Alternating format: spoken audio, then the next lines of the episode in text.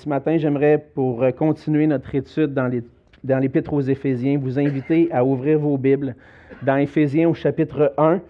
Et ce matin, on va lire encore une fois les versets 3 à 14. Et je pense que s'il y a une parole de louange qu'on peut euh, revenir et répéter et relire, c'est bien ces paroles qu'on trouve dans Éphésiens 1, les, chapitres 3, euh, les versets 3 à 14 et on va s'attarder ce matin plus particulièrement sur les versets 11 et 12.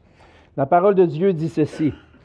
Béni soit le Dieu et Père de notre Seigneur Jésus-Christ, qui nous a bénis de toute bénédiction spirituelle dans les lieux célestes en Christ. En lui, Dieu nous a élus avant la fondation du monde pour que nous soyons saints et irréprochables devant lui. Il nous a prédestinés dans son amour à être ses enfants d'adoption par Jésus-Christ, selon le bon plaisir de sa volonté, pour célébrer la gloire de sa grâce, dont il nous a favorisés dans le bien-aimé. En lui, nous avons la rédemption par son sang, le pardon des péchés, selon la richesse de sa grâce que Dieu a répandue abondamment sur nous par toute espèce de sagesse et d'intelligence. Il nous a fait connaître le mystère de sa volonté, selon le bienveillant dessein qu'il avait formé en lui-même, pour le mettre à exécution lorsque les temps seraient accomplis, de réunir toutes choses en Christ, celles qui sont dans les cieux et celles qui sont sur la terre. En lui, nous sommes aussi devenus héritiers ayant été prédestinés suivant le plan de celui qui opère toutes choses d'après le conseil de sa volonté, afin que nous servions à célébrer sa gloire, nous qui d'avance avons espéré en Christ. En lui, vous aussi, après avoir entendu la parole de la vérité, l'évangile de votre salut, en lui vous avez cru et vous avez été scellés du Saint-Esprit qui avait été promis lequel est un gage de notre héritage pour la rédemption de ceux que Dieu s'est acquis pour célébrer sa gloire. Et on va se courber dans un mot de prière. Oui, Seigneur notre Dieu, tu es celui qui est au-dessus de toutes choses. Tu es le roi, le souverain qui est élevé au-dessus de la terre et des cieux et tu es digne de recevoir toute la louange et l'honneur et la gloire de ceux par qui tu, Seigneur, tu, de ceux que tu t'es acquis par ton propre sang, Seigneur Jésus, de ceux que tu t'es acquis pour qu'ils puissent être des sacrificateurs qui te louent en esprit et en vérité. Et Seigneur, on veut ce matin se présenter devant toi aussi avec un cœur attentif à ta parole, avec des oreilles qui sont ouvertes à entendre ce que tu veux nous dire. Et on ne veut pas fuir ce moment, Seigneur, que ce soit physiquement ou même dans nos pensées, s'évader de ce moment important, mais plutôt, Seigneur, te prier que tu puisses nous, nous aider à nous concentrer sur ce que tu veux nous dire et qu'on puisse recevoir ces paroles, Seigneur, comme, comme, une, comme, une, comme, comme un bienfait, une nourriture spirituelle pour nos âmes, pour nos vies. Seigneur, je te prie d'être avec euh, chacun de mes auditeurs, que tu puisses les bénir dans, euh, dans l'écoute de ce message et à recevoir cette parole et que tu puisses aussi bénir mes lèvres, Seigneur, afin qu'elles communiquent ce que toi tu veux communiquer à ton peuple. Remplis-moi de ton esprit, Seigneur, afin que ces paroles puissent être non seulement euh, dites de l'avant, Seigneur, mais qu'elles puissent être vécues aussi dans ma propre vie. Et Seigneur, que ton nom puisse être glorifié dans chacune de nos vies et dans ton Église. Et c'est dans le nom précieux de Jésus que je te prie. Amen. Amen. Il y a quelques années, euh, là, je dirais peut-être déjà, ah, ça fait, quand je calcule, je regarde en arrière, ça fait, pour moi, ça fait comme ça fait déjà longtemps, une quinzaine d'années à peu près.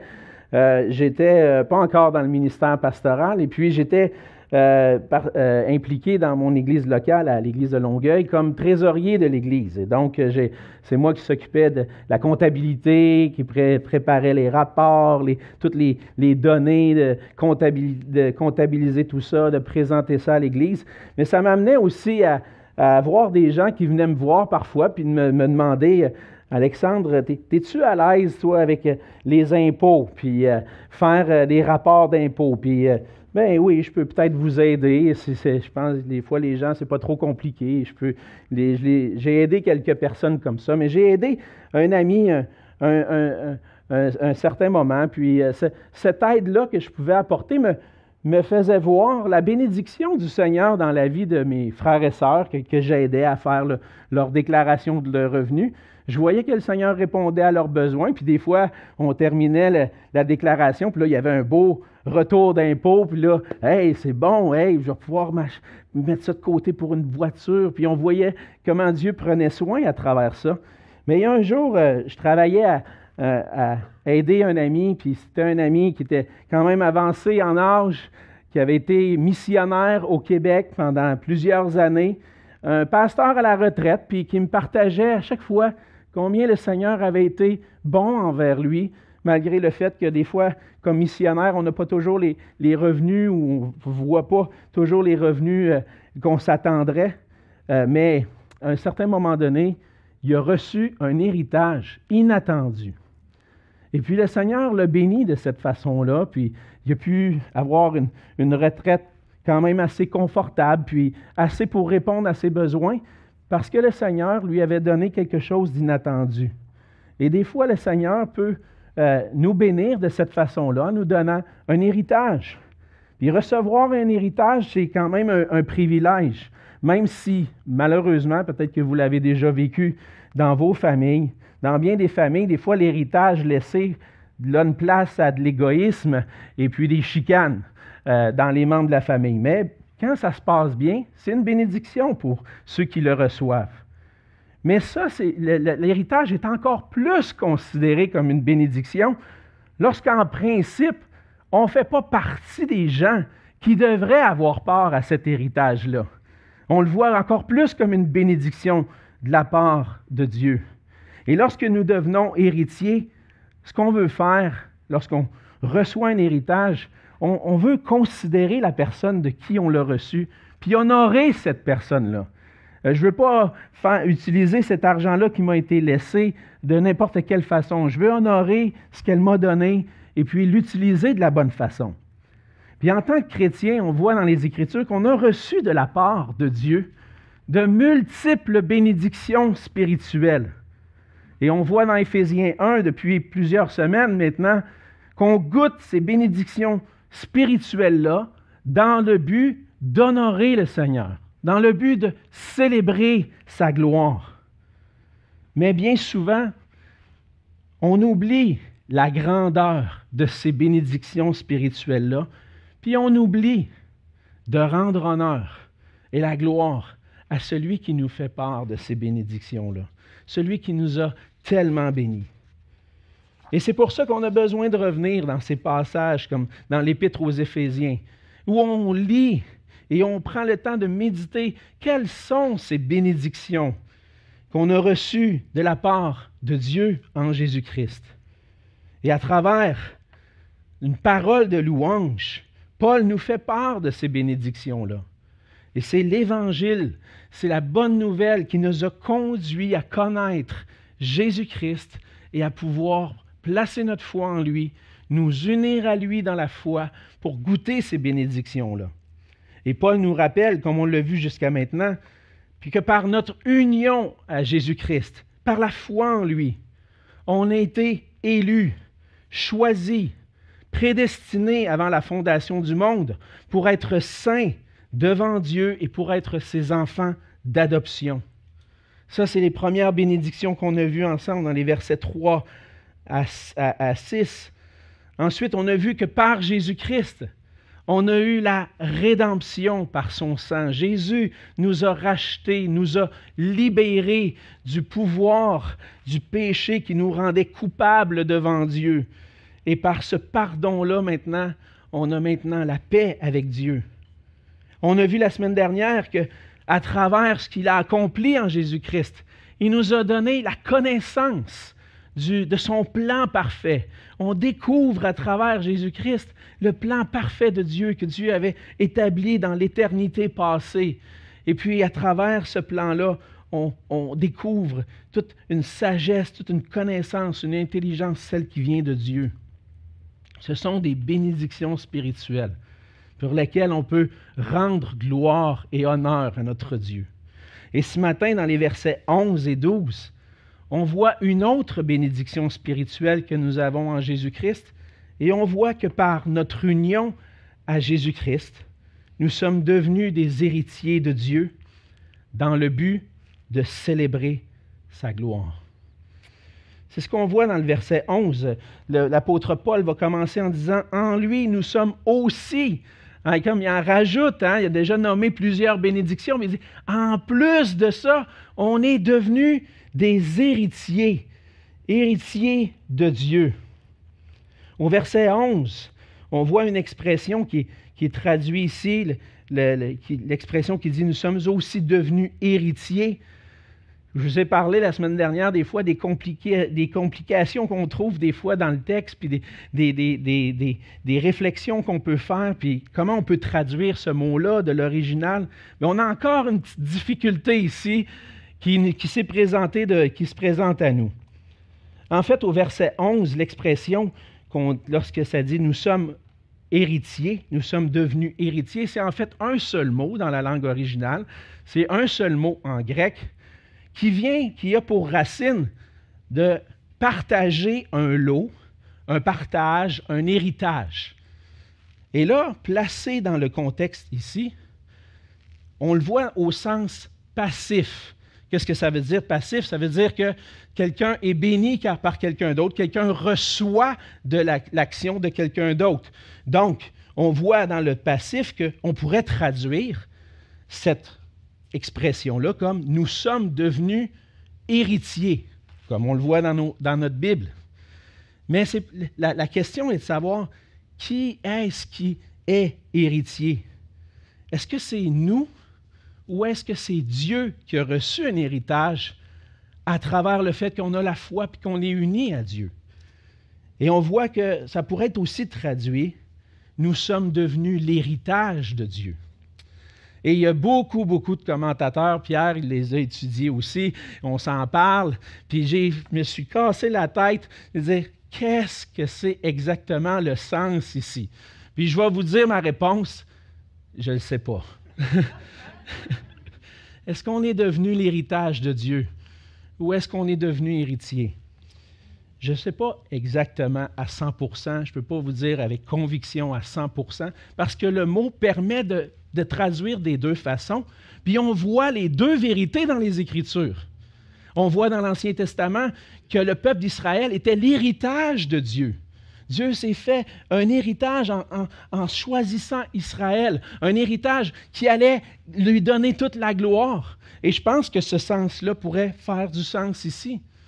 Mais lorsque je prends le temps de regarder le reste de l'épître aux Éphésiens, les écrits de l'apôtre Paul, je trouve que le sens de devenir, nous, des héritiers de Dieu revient assez souvent. Et c'est ce que je pense que Paul veut dire ici, parce que ça va revenir dans l'Épître aux Éphésiens. Le chapitre 1 est comme une introduction où Paul va énumérer plusieurs choses, des bénédictions qu'on a en Jésus, mais il va revenir sur ces bénédictions-là. Et je pense que dans cette introduction-là, il parle de nous, que nous sommes devenus des héritiers. Mais on pourrait prendre ce sens-là, puis c'est là le danger, puis dire de centrer ça sur nous-mêmes, d'avoir une vision anthropocentrique, comme on pourrait dire, de centrer sur l'homme, égoïste. Hey, par Jésus, je, suis héritier, j'ai reçu plein de choses, j'ai reçu plein de bénédictions, mais ce n'est pas ça le but de l'héritage qu'on a reçu. Le but de l'héritage, c'est que puisse être tourné vers Dieu d'avoir des cœurs qui sont tournés vers Dieu, et c'est ce qu'on va voir ensemble. Et donc, pour résumer, juste cette petite parenthèse-là, que je veux souligner parfois des, des, des difficultés qu'on rencontre, parce que ça se peut que ce soit un autre sens. Mais ce que je crois, c'est pour l'instant que nous sommes devenus héritiers. Et c'est ce qu'on voit dans le reste des écrits de l'apôtre Paul. Entre autres, dans Romains 8, Paul va souligner ceci. Il va dire, car tous ceux qui sont conduits par l'Esprit de Dieu sont fils de Dieu. Et vous n'avez pas reçu un esprit de servitude pour être encore dans la crainte, mais vous avez reçu un esprit d'adoption par lequel nous crions Abba, Père. L'Esprit lui-même rend témoignage à notre esprit que nous sommes enfants de Dieu. Or, si nous sommes enfants, nous sommes aussi héritiers, héritiers de Dieu et co-héritiers de Christ, si toutefois nous souffrons avec lui, afin d'être glorifiés avec lui. Ici, le sens est clair. Je suis devenu un fils de Dieu. J'ai reçu par la foi en Jésus-Christ l'esprit d'adoption, l'esprit qui me confirme dans mon cœur que je suis réellement un enfant de Dieu. Et cet esprit-là me dit que je suis un enfant. Mais si je suis un enfant, qu'est-ce que ça veut dire si je suis un enfant de Dieu? Ça veut dire que je suis aussi un héritier. Ça veut dire que j'hérite de ce que Dieu a de bon pour ses enfants et je suis un co-héritier de Christ. C'est en étant uni à Christ que je deviens héritier. Dans le fond, tout est donné à Christ. Et c'est ce qu'on voit dans le Nouveau Testament, que le Seigneur, dans son plan, a tout, voulait tout donner au Fils, donner la gloire au Fils, tout assujettir à son Fils. Et nous, en étant unis à Jésus par la foi, on devient co-héritier avec lui on travaille avec lui, on devient des sacrificateurs, on devient des gens qui participent à l'héritage que Christ a reçu. Et puisque nous sommes maintenant des fils et des filles de Dieu, nous sommes aussi des héritiers. L'héritage qu'on reçoit de la part de Dieu, c'est quoi exactement? On pourrait se poser la question parce que Paul ne semble pas définir clairement cet héritage-là ici dans le passage.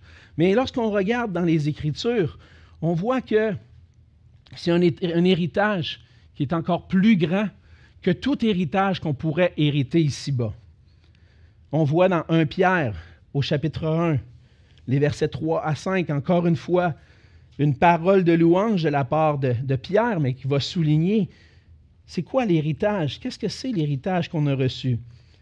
Il dit Béni soit Dieu le Père de notre Seigneur Jésus-Christ qui, selon sa grande miséricorde, nous a régénérés pour une espérance vivante par la résurrection de Jésus-Christ d'entre les morts, pour un héritage qui ne peut ni se corrompre, ni se souiller, ni se flétrir. Il vous est réservé dans les cieux, à vous qui par la puissance de Dieu êtes gardés par la foi pour le salut, prêt à être révélé dans les derniers temps. Donc, ce que Pierre souligne, qu'on voit de qu'est-ce que c'est cet héritage-là, premièrement, c'est un héritage qui dure éternellement. Ce n'est pas un héritage qui va se détériorer avec le temps. Quand quelqu'un meurt, peut-être qu'il peut léguer sa voiture, il peut léguer sa maison en héritage. Mais toutes ces choses-là, avec le temps, ça se détériore. Mais ce que Pierre dit, c'est que l'héritage que le Seigneur nous donne, va jamais se détériorer. Il va jamais perdre sa valeur. Ce n'est pas un héritage terrestre, mais un héritage qui est dans le ciel, qui n'aura jamais de fin. Cet héritage-là, je crois, on peut dire clairement avec les Écritures que c'est la joie et la félicité éternelle de vivre pour la gloire de Dieu. On reçoit cet héritage-là en Jésus-Christ d'avoir cette joie éternelle de vivre pour la gloire de Dieu. Un jour, cet héritage-là, on va le voir face à face. On va le voir dans le ciel. On va être avec lui pour l'éternité. Et c'est là qu'on va pouvoir le voir tel qu'il est, qu'on va pouvoir le contempler tout pour toujours. En fait, notre héritage, c'est le Seigneur lui-même qui va combler nos cœurs de joie pour toujours. La véritable soif de notre cœur, c'est une soif de Dieu lui-même. On pourrait penser, des fois, des fois on, peut vivre dans l'insatisfaction puis être insatisfait de certaines circonstances dans nos vies. On pourrait dire euh, financièrement, je suis insatisfait, je n'ai pas la maison de la grandeur que j'aimerais qu'elle soit, j'ai pas la voiture que j'aimerais avoir. Je n'ai pas le confort que je désire. Et je pourrais vivre dans l'insatisfaction comme ça, puis penser que c'est peut-être en ayant une plus grande maison, une voiture qui fonctionne mieux, que je vais être plus heureux. Je peux être insatisfait de toutes sortes de manières, par des fois des circonstances difficiles, des épreuves, puis rester insatisfait. Notre cœur, ce que ça révèle en fait, c'est que notre cœur a soif de quelque chose. Notre cœur a soif, un, vide qui a besoin d'être comblé, comme diraient certains théologiens de l'histoire de l'Église. Et c'est pour ça qu'on se met à poursuivre tout le temps plus, multiples choses. On s'attarde sur des choses qui pourraient combler notre cœur. On essaie d'assouvir les soifs de notre cœur. Mais les Écritures sont claires. C'est seulement la présence de Dieu qui peut réellement assouvir la soif de nos cœurs. Parce qu'on a été créé pour vivre dans sa présence. Le psaume 16, le psalmiste va exprimer ceci. Il va dire, je dis à l'Éternel, tu es mon Seigneur, tu es mon souverain bien. Il n'y a pas mieux que le Seigneur lui-même. C'est toi, mon souverain bien, le, mon bien qui surpasse tous les biens que je pourrais avoir. C'est toi. Il dit un peu plus loin, l'Éternel est mon partage et ma coupe. C'est toi qui m'assures mon lot. Un héritage délicieux m'est échu, une belle possession m'est accordée. Et puis il va terminer en disant, Tu me feras connaître le sentier de la vie. Il y a d'abondantes joies devant ta face, des délices éternelles à ta droite. Où est-ce que mon cœur va être pleinement comblé? Par un héritage matériel qui va se corrompre avec le temps, ou un héritage éternel qui m'est réservé dans le ciel, dans les lieux célestes, avec Jésus-Christ, où je vais là, dans sa présence, le contempler pour l'éternité. On peut rendre gloire à Dieu parce que par Jésus-Christ, je suis devenu héritier de la vie éternelle, héritier d'un bonheur éternel dans la présence de Dieu. Et c'est là que mon cœur va être pleinement satisfait. Il n'y a rien qui pourra combler mon cœur. Aucun héritage, sinon celui que le Seigneur me donne en Jésus-Christ. Et c'est en étant unis à lui qu'on reçoit cet héritage-là. Le Seigneur, euh, Paul va dire, et c'est la parole du Seigneur aussi, Paul va dire, en lui, nous sommes aussi devenus héritiers. Alors comment est-ce que je peux participer à cet héritage-là? C'est en étant unis à Jésus-Christ. Et on est unis à Christ par la foi.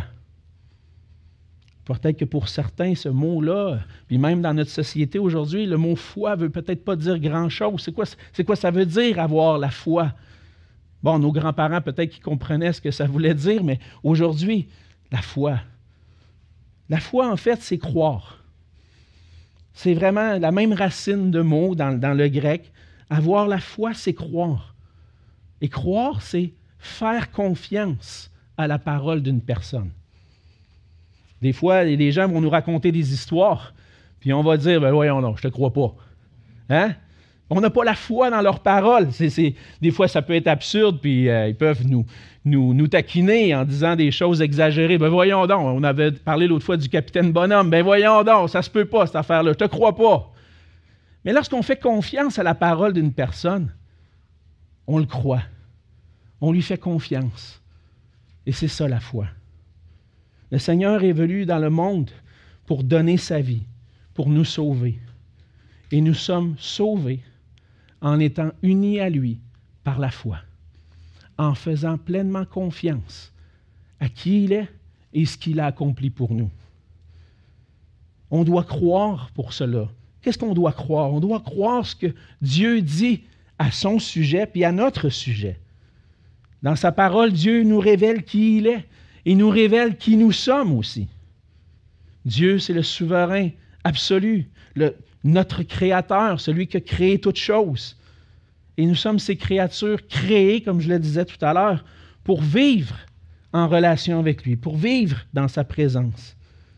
Malheureusement, notre péché nous sépare de Dieu et nous sépare de Jésus-Christ. Mais Jésus-Christ, justement, est venu pour apporter la réconciliation avec Dieu, pour enlever cette séparation qu'il y a entre nous et Dieu.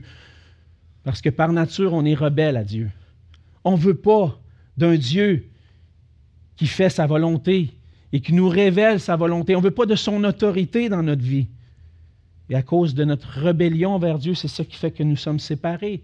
Nous sommes séparés de Dieu. Mais Jésus-Christ est venu pour enlever cette séparation, puis pour recevoir aussi sur lui la condamnation qu'on méritait. On a vu cela un peu plus tôt dans le passage, lorsque Jésus-Christ est venu, qui versé son sang pour qu'on puisse être racheté de la culpabilité de nos péchés et qu'on puisse avoir le pardon de nos péchés. Et pour avoir cet héritage, je dois croire la parole de Dieu, révélée en Jésus-Christ, et que Jésus-Christ seul est mon moyen de salut. Jésus-Christ seul va délivrer mon cœur de poursuivre toutes sortes de choses qui pourraient, avec lesquelles je pourrais tenter de satisfaire mon cœur, mais qui ne satisferont jamais. Jésus-Christ seul délivre nos cœurs pour qu'on puisse trouver notre satisfaction, notre joie, notre bonheur en Dieu même. Et par Jésus-Christ, ceux qui placent leur foi, leur pleine confiance en lui deviennent des héritiers de Dieu. Ils vont vivre dans sa présence pour l'éternité. On voit deuxièmement dans le passage qu'on est devenu héritier de Dieu, mais ça suivait quelque chose de particulier. Paul va dire qu'on a été prédestiné suivant le plan de celui qui opère toutes choses d'après le conseil de sa volonté. Nous avons été prédestinés. C'est une, on l'a vu déjà un peu ce mot-là au verset 5, mais ce n'était pas moi qui avais prêché sur l'adoption, puis on ne pensait pas attarder sur la prédestination longtemps. Et donc, je voulais prendre le temps d'expliquer parce que, évidemment, la prédestination, c'est une des grandes doctrines qu'on se pose bien des questions. Qu'est-ce que c'est d'être prédestiné? Le verset 5 nous dit qu'il nous a prédestinés dans son amour à être ses enfants d'adoption. Et puis, au verset 11, va enrichir cette question de prédestination-là en disant que cette prédestination-là suivait le plan le plan de qui? De celui qui opère toutes choses d'après le conseil de sa volonté. Et la prédestination, c'est le fait que Dieu a décrété avant la fondation du monde, planifié longtemps d'avance, que certaines personnes allaient avoir part à son héritage et que d'autres n'auraient pas part à cet héritage-là. L'élection, on dit on a été élu avant la fondation du monde, fait partie de la prédestination. Je peux être prédestiné à être un enfant de Dieu, ça veut dire que j'ai été élu. Un peu, je pourrais faire une comparaison. Lorsque quelqu'un prépare un testament d'avance, il va léguer son héritage à des gens qu'il a choisis en particulier. Il dit, pourrait donner à une fondation, il pourrait dire, donnez-les aux gens qui en ont besoin. Mais bien souvent, lorsqu'on fait notre testament, on veut léguer notre héritage à des gens en particulier. Et c'est ça que Dieu a fait. Longtemps d'avance, avant la fondation du monde, il a choisi des gens qui allaient avoir part à cet héritage-là.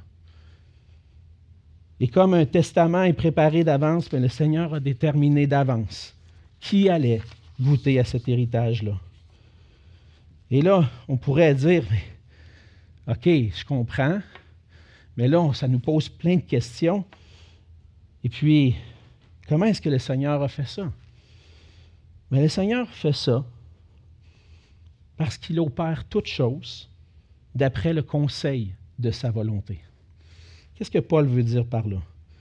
Il opère toutes choses, il fait toutes choses. Toutes choses que le Seigneur fait, le fait parce qu'il veut le faire. Il possède l'autorité, il possède le contrôle pour le faire. Avant la fondation du monde, le conseil de la Trinité était réuni, le Père, le Fils, le Saint-Esprit, et ont exprimé leur volonté parfaite dans un plan parfait. Ils ont désiré que Dieu soit glorifié à ensemble. comment on peut manifester la gloire de Dieu, manifester sa grandeur, manifester sa bonté, sa justice et tous ses attributs? Comment est-ce qu'on peut manifester ça pour que la gloire revienne à Dieu? Ils ont établi un plan pour le faire. Et dans ce plan-là, ça voulait dire que le Fils allait être dans le, aller dans le monde pour sauver des pécheurs qui ne vivaient pas selon son plan. Son plan, c'était que le Fils allait être glorifié et que dans l'œuvre de l'Esprit Saint, des gens allaient être conduits à lui pour le glorifier.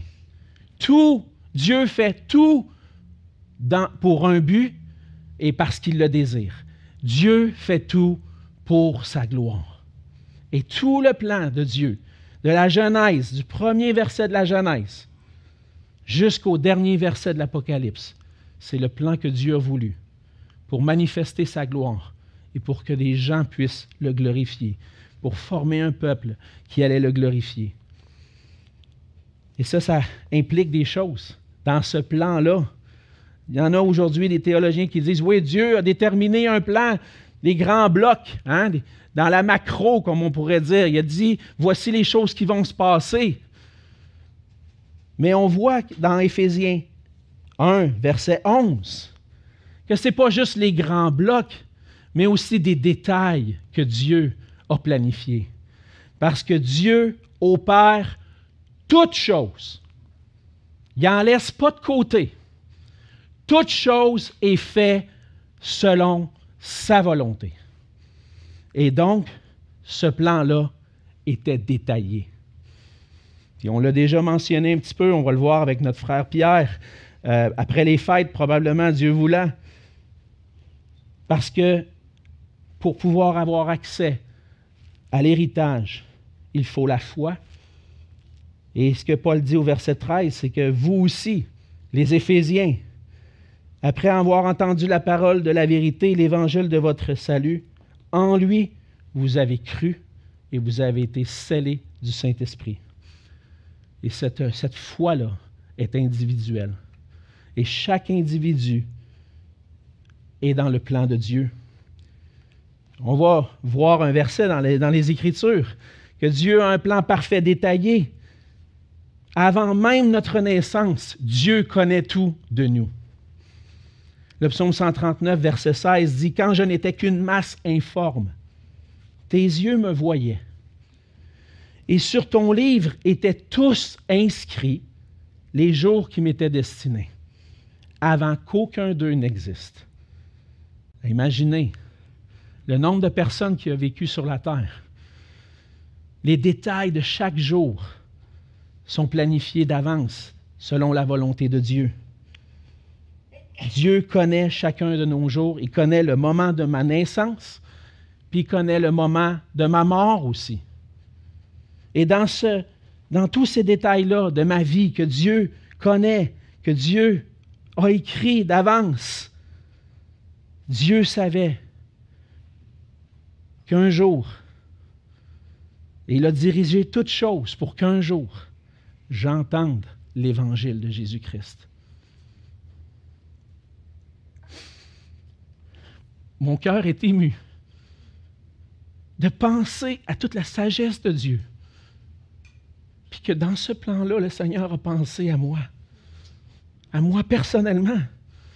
Pas juste à nous collectivement, mais à moi personnellement. Il m'a fait la grâce d'entendre l'Évangile à mon jeune âge et de saisir que sans Christ, je ne pouvais rien faire. J'étais séparé de Dieu. Et Seigneur a touché mon cœur pour que je puisse placer ma confiance en Jésus-Christ, recevoir son salut merveilleux, puis avoir part à cet héritage-là, dans sa présence pour sa gloire à lui seul, et que mon cœur puisse être comblé pour l'éternité. Dieu connaissait très bien le jour où il se révélerait à moi par sa parole et son esprit, le jour où j'allais saisir sa grâce. Dieu était au contrôle et Dieu est au contrôle des détails. Par sa grâce, on a été prédestinés, choisis avant la fondation du monde, à devenir ses enfants et ses héritiers. Dieu a établi un plan dans le passé, mais pas seulement ça, Dieu a aussi le pouvoir d'exécuter son plan. Dieu est souverain, il procède l'autorité, le contrôle nécessaire. Certains aujourd'hui disent non, non, Dieu se retire et laisse les hommes choisir. Non, Dieu est au contrôle, Dieu possède l'autorité, Dieu est présent dans la création et dirige toutes choses.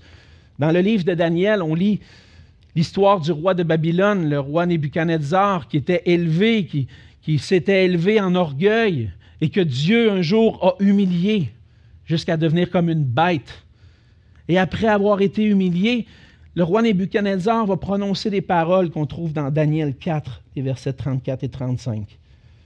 Il dit après le temps marqué, moi, Nebuchadnezzar, je levai les yeux vers le ciel, et la raison me revint. J'ai béni le Très-Haut, j'ai loué et glorifié celui qui vit éternellement, celui dont la domination est une domination éternelle et dont le règne subsiste de génération en génération. Tous les habitants de la terre ne sont à ses yeux que néant.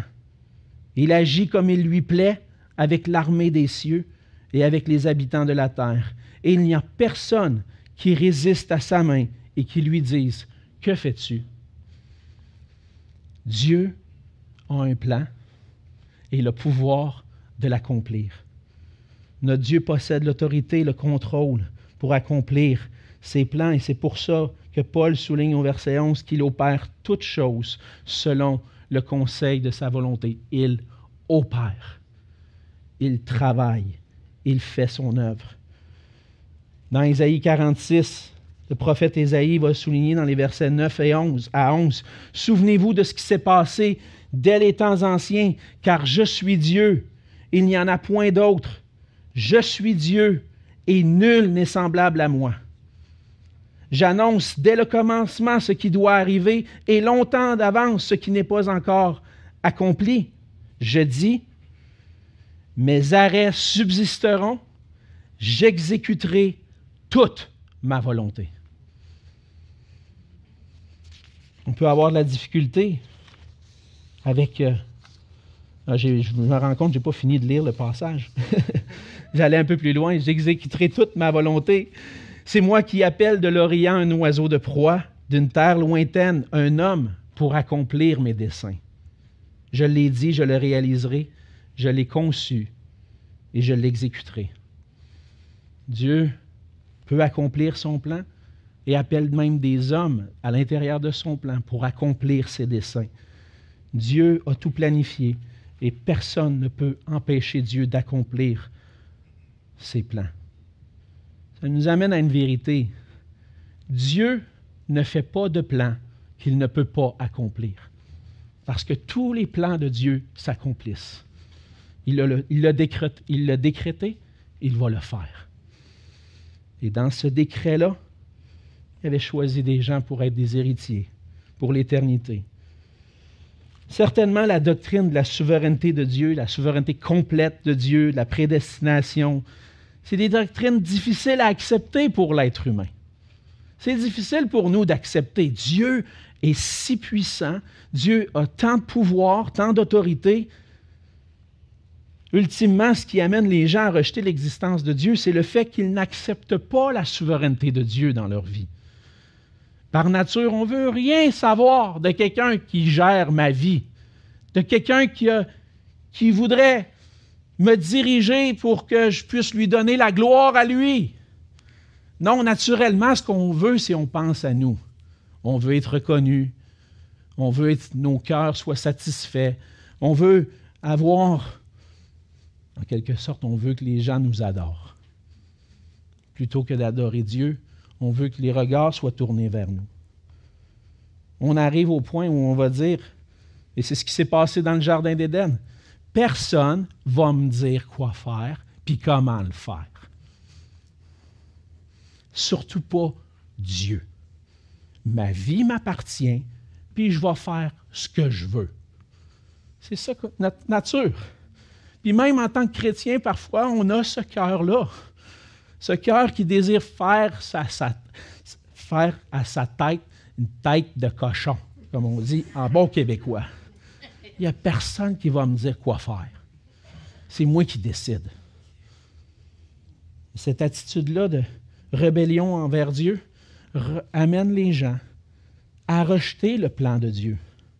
Personne ne va me dire qui je suis.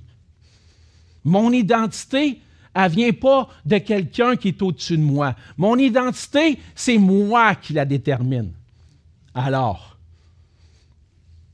plein d'implications. Hein? Je suis né avec un corps mâle. Ça, là, je veux rien savoir de quelqu'un qui aurait programmé ça d'avance. Moi, je me sens comme ça. Je veux, je veux être une femme. Je vais être une femme. C'est ça notre cœur. On va se rapprocher un peu de nous. Hein? Le Seigneur a planifié un plan que j'allais m'attacher à une seule femme. Mon cœur, vous connaissez les hommes, puis probablement les femmes aussi, des fois, on dirait qu'il en voudrait plus qu'une. Hey, t'es pas pire, elle, qui vient de passer. Hein, soyons honnêtes. Le Seigneur me demande de renoncer à ma collègue de travail avec qui je m'entends bien.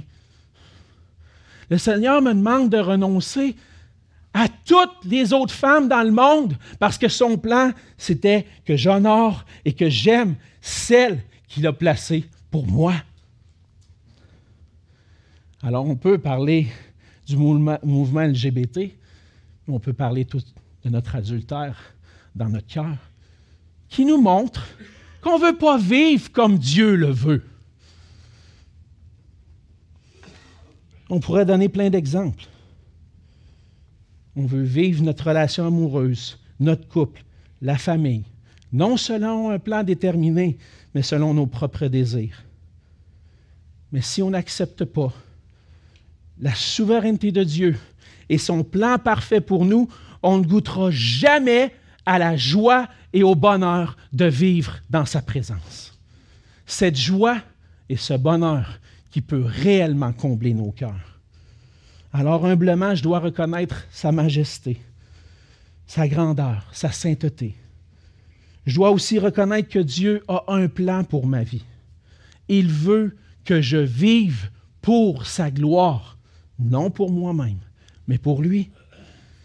Il veut me sauver de mon égocentrisme, de ma rébellion envers lui, qui m'amène droit vers le jugement et la condamnation, la mort éternelle. Il veut me transformer pour que je puisse trouver mon bonheur à célébrer sa gloire. Et c'est pour ça que le Seigneur a fait de nous ses héritiers. Ce qu'on voit au verset 12. Pourquoi on est devenu héritier?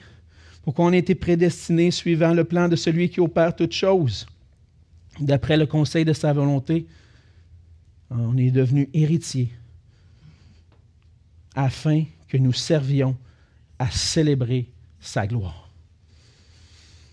Tout est tourné non vers moi, mais vers Dieu. Ici, le nous, nous servions, afin que nous servions à célébrer sa gloire, à qui Paul fait référence, on le voit dans le reste du verset. Il dit, nous qui d'avance avons espéré en Christ.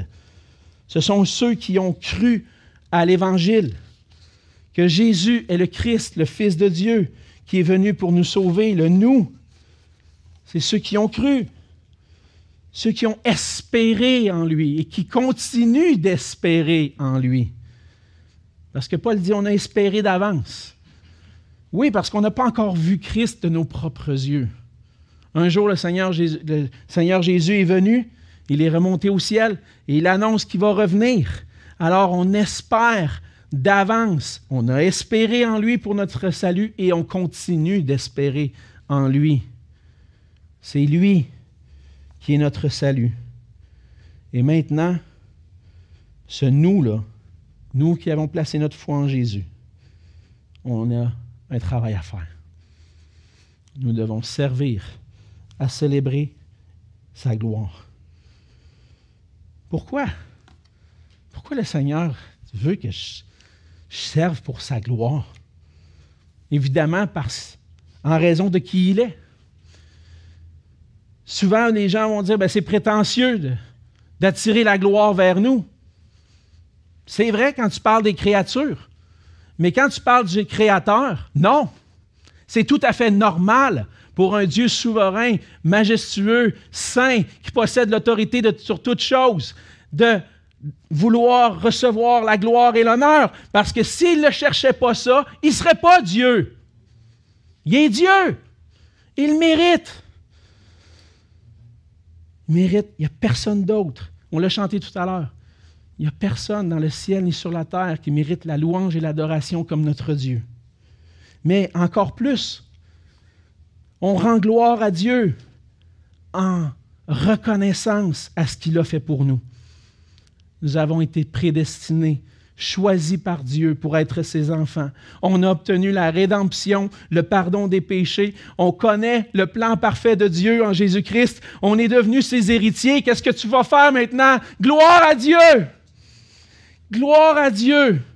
Parce qu'il a tout accompli pour que je puisse, moi, un pécheur perdu, voir sa face pour l'éternité.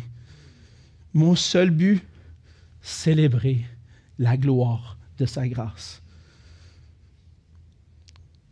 Le Seigneur nous a créés pour ça à l'origine. Puis on a, pendant un certain temps, erré. On est venu par nature au monde avec une rébellion envers Dieu, mais le Seigneur a tout accompli en Jésus-Christ pour que mon cœur soit transformé, pour que je devienne une nouvelle créature, que je puisse avoir un nouveau cœur qui maintenant désire la gloire de Dieu. Une nouvelle créature qui parfois va lutter à trouver son bonheur et sa joie dans la gloire de Dieu.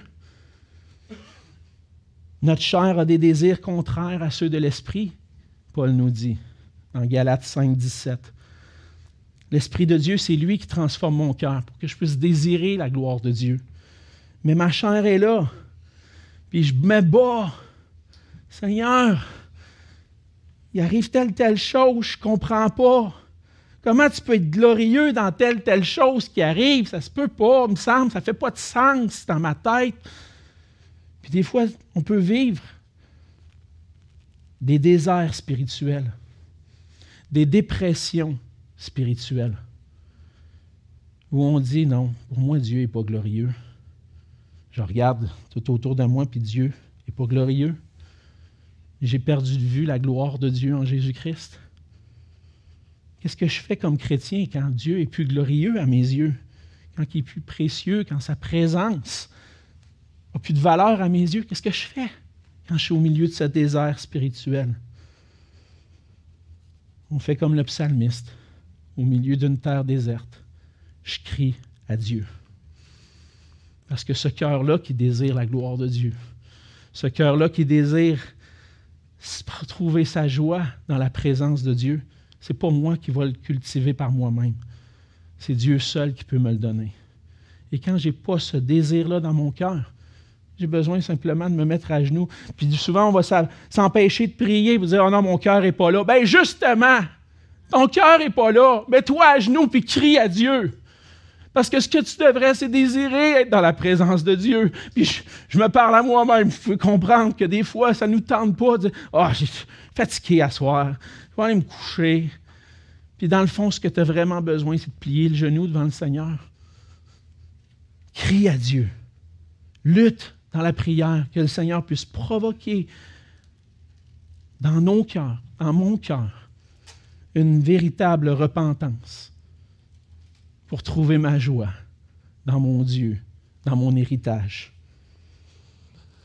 Par notre union à Jésus-Christ, on est devenus des héritiers de Dieu dans le but de célébrer sa gloire et on a vu ce matin que c'est en étant unis à Jésus-Christ qu'on devient ses co-héritiers, héritiers de Dieu, que ce, cet héritage-là suivait le plan parfait de Dieu qui a mis à exécution, qu'il a accompli et qui va accomplir parfaitement. Et tout ça dans le but de célébrer la gloire de sa grâce. Cette gloire qui a été manifestée avec richesse envers nous en Jésus-Christ. Maintenant, notre vie est un instrument dont Dieu veut se servir pour sa gloire. Alors, chaque jour, j'ai besoin de me rappeler plusieurs fois, souvent dans la même journée, que je ne vis plus pour moi-même, mais pour la gloire de mon Dieu. Ma vie lui appartient. Il fait tout ce qu'il veut avec. On pose souvent la question aux jeunes, qu'est-ce que tu veux faire dans la vie? On ne pose pas la bonne question. On voudrait plutôt poser comme question, qu'est-ce que Dieu veut que tu fasses de ta vie? C'est pas mauvais de réfléchir au futur puis de penser à qu'est-ce que je vais faire plus tard, je vais préparer, je vais étudier. Mais est-ce que Dieu est dans tes plans? Parce que ton plan, ton objectif premier, c'est de vivre pour sa gloire. Est-ce que Dieu est dans tes plans? C'est quoi la volonté de Dieu? Que tu le glorifies en Jésus-Christ. Et ensuite, tu suis ses pas. Il te guide. Ma vie m'appartient plus. Le Seigneur m'a appelé ici à être comme pasteur à l'église de Saint-Hubert. Combien de temps? J'ai aucune idée. Moi, ce serait jusqu'à la fin de mes jours, j'ai pas de problème. Pour l'instant, je suis heureux, on est béni, on, travaille ensemble à l'œuvre de Dieu. Pas de problème avec ça. Mais un jour, peut-être que le Seigneur dit non, c'est une autre direction. Peut-être qu'un jour, le Seigneur dit non, regarde, tu vas laisser la place à celui qui va suivre après toi. Tu vas-tu être prêt à te tasser dans ce temps-là? Hein, c'est tough, là. non, non, j'ai une bonne position. Je, suis quand même, tu sais, je veux dire, je vis bien. Je vais être prêt à me tasser quand Dieu va préparer celui qui va suivre. C'est le Seigneur qui dirige ma vie. Il peut faire ce qu'il veut. Ma vie sert à sa gloire. Maintenant, le Seigneur nous appelle à vivre pour sa gloire. Comment est-ce qu'on va faire ça? En cherchant à comprendre son plan parfait sa volonté pour nos vies. Vivre avec des cœurs transformés, qui vont adorer Dieu par leur bouche, mais aussi dans leur cœur chaque jour de leur vie, par des vies transformées qui vivent pour la gloire de Dieu. Prions ensemble. Seigneur notre Dieu, on veut te donner toute la gloire et l'honneur. Nous voulons célébrer ensemble la gloire de ta grâce. Seigneur, ces passages dans Éphésiens sont riches nous montre combien tu es un Dieu grand, puissant, merveilleux, qui accomplit son plan parfait, qui a le pouvoir d'accomplir toutes choses. Et dans ta grâce, Seigneur, tu as voulu nous racheter, nous délivrer en Jésus-Christ. Et Seigneur, on veut te louer, te dire merci d'avoir fait de nous tes héritiers. Te remercier d'avoir cette assurance qu'un jour, on va être avec toi pour l'éternité, pour contempler ta face, contempler notre héritage éternel. Seigneur, en attendant, aide-nous à garder les yeux fixés sur toi, Seigneur. On ne puisse pas être tenté d'une manière ou d'une autre, Seigneur, de nous éloigner de toi, mais qu'on puisse trouver en toi notre joie, notre joie et notre bonheur à te glorifier. Parce que c'est ça qu'on va faire pour l'éternité, Seigneur. Et c'est ce que tu veux nous enseigner aujourd'hui, que nous soyons des héritiers dans le but que nous servions à célébrer ta gloire. Fais de nous, Seigneur, des enfants obéissants à ta parole et qu'on puisse trouver notre joie en toi. C'est en Jésus que je te prie. Amen.